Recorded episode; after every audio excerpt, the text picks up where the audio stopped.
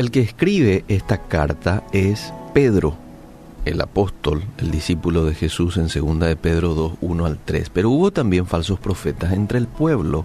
¿Cómo habrá entre vosotros falsos maestros que introducirán abiertamente herejías destructoras y aún negarán al Señor que los rescató, atrayendo sobre sí mismos destrucción repentina?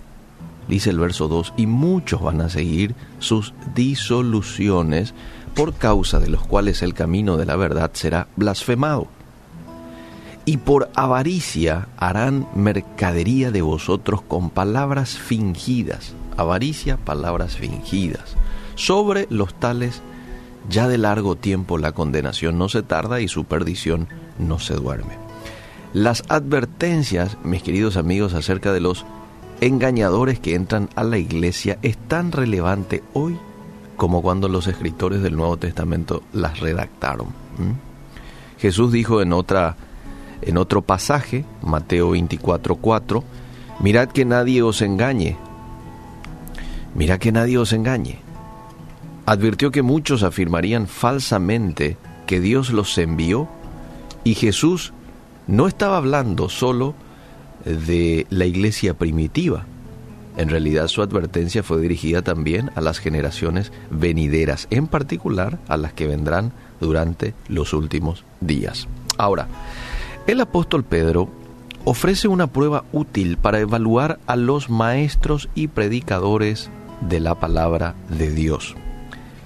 El engañador intenta manipular a sus oyentes. Usa medias verdades, promesas emocionantes, un lenguaje florido, para atraer seguidores. Y ahí es donde debemos estar en guardia, en especial contra la doctrina que niega la verdad de la Biblia. Muchos falsos maestros tendrán problemas morales. Atención con este punto. Número 3. La mayoría de ellos serán también codiciosos y materialistas. Entonces, si observo yo estos hábitos en la vida de un líder, debemos rechazar su enseñanza. Ahora, ¿cómo podemos ver más allá del camuflaje, la astucia y el carisma de un falso maestro? ¿Cómo puedo hacer yo para tener discernimiento? Y ayer hablábamos precisamente de eso, ¿verdad?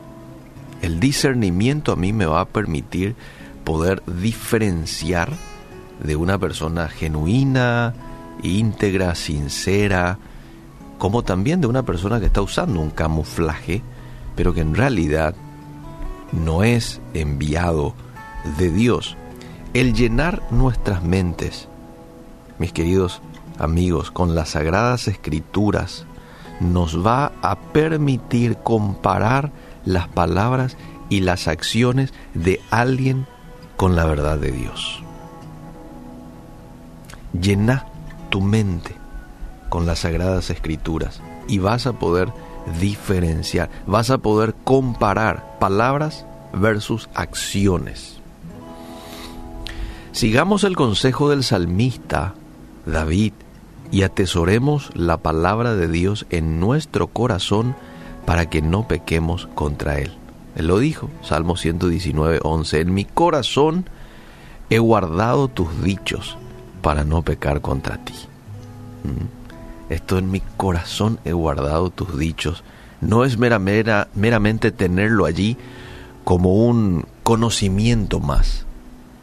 En mi corazón indica de que hay una aplicación a esa palabra que el salmista conocía aplicando. Conociendo es muy importante porque no puedo aplicar algo que no conozco, pero no dejándole solamente ahí en lo teórico, sino llevando a la práctica. Si esto hacemos, entonces eh, Dios nos va a guardar de pecar contra Él. Hoy el mensaje es claro, llenarnos de la palabra de Dios, teniendo intimidad con Él, aplicando la palabra de Dios eh, son maneras en las cuales voy a desarrollar mis sentidos de discernimiento para así poder separar una cosa de la otra y poder identificar a los falsos maestros que desde hace un buen tiempo están acechando a, a la iglesia con su mensaje. ¿eh? Y más seguramente se va a dar en estos últimos tiempos. Que Dios nos llene de Él, de su palabra y que podamos saber diferenciar.